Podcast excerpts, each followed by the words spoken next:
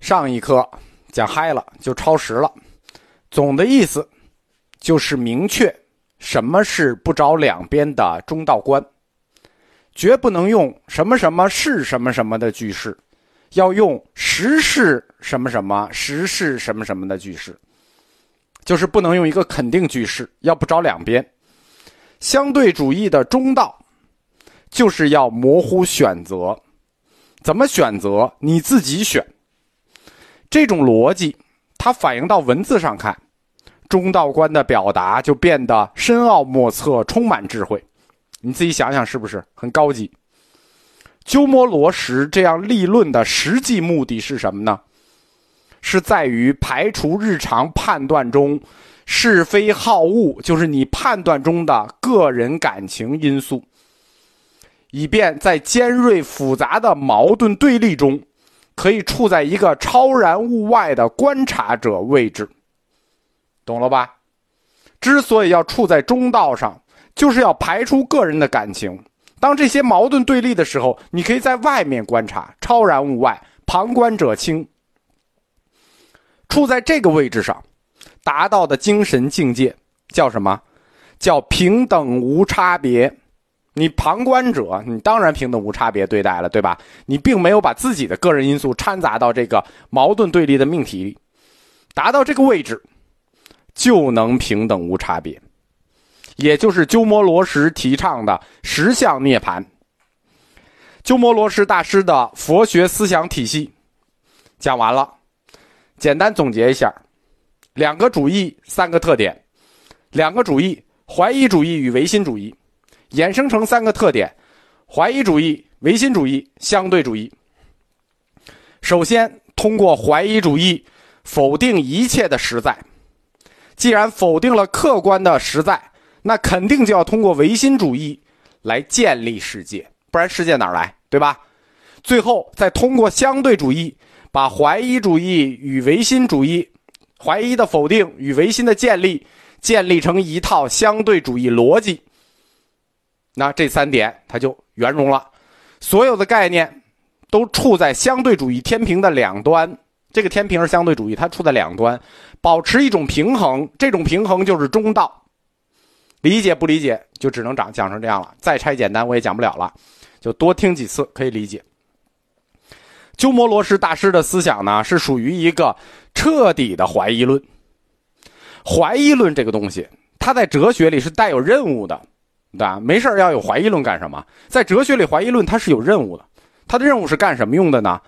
批判用的。怀疑论它从来就是批判的武器。所谓怀疑论叫什么？叫用批判的理论进行理论的批判。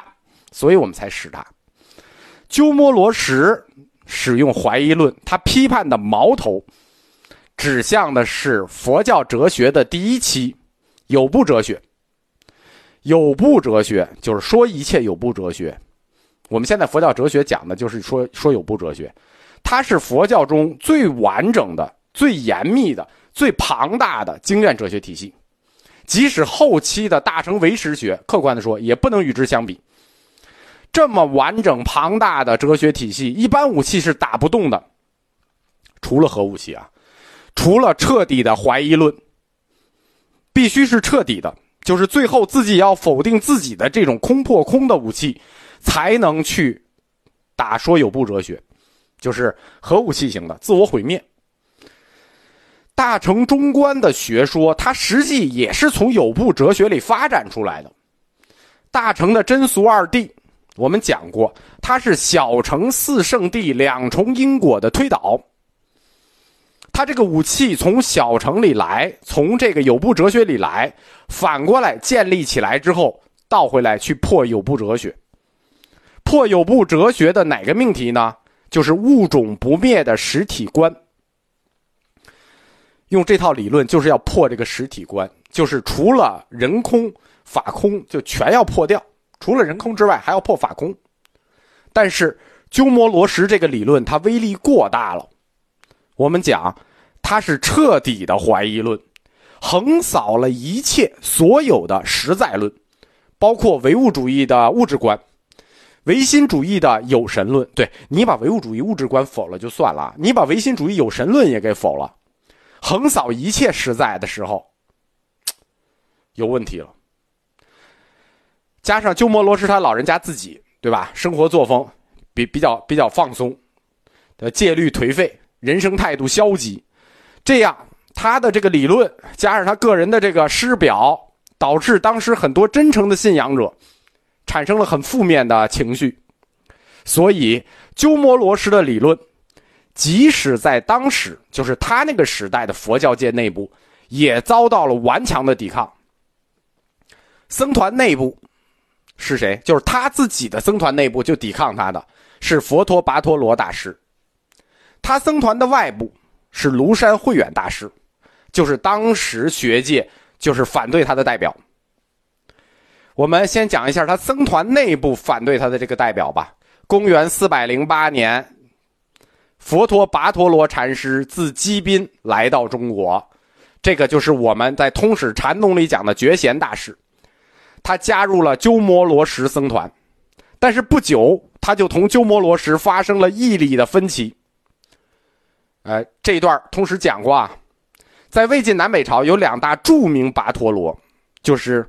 这两个人都叫跋陀罗，是佛教史里面绕不过去的那种高山大河型的人物。一个叫佛陀跋陀罗觉贤，就是鸠摩罗什僧团的；一个叫求那跋陀罗功德贤，这是一大般尼环经的那个，就是两两位大师都叫跋陀罗，一个叫觉贤，一个叫功德贤。进入鸠摩罗什僧团的这位大师是觉贤，来自基宾。呃，基宾什么地方？我们讲过，说有部的重镇，小乘有宗哲学的基地。鸠摩罗什少年时期曾经游学这里，但是他主张的是大乘空宗学说。那这两位大师的理论矛盾，猜你也猜出来了，对吧？一个是有宗宗师，一个是空宗宗师，他们要什么矛盾？空有之争。我在微博里还专门写过空有之争，《高僧传》。记载了双方争论的一个大概。问题就是针对空这个基本范畴的理解。空这个概念在鸠摩罗什那个地方是完全的空，对吧？就永远的否定。什么是空？不会告诉你，永远的否定就是空。但觉贤不这么认为，就是小乘有宗哲学不这么认为空。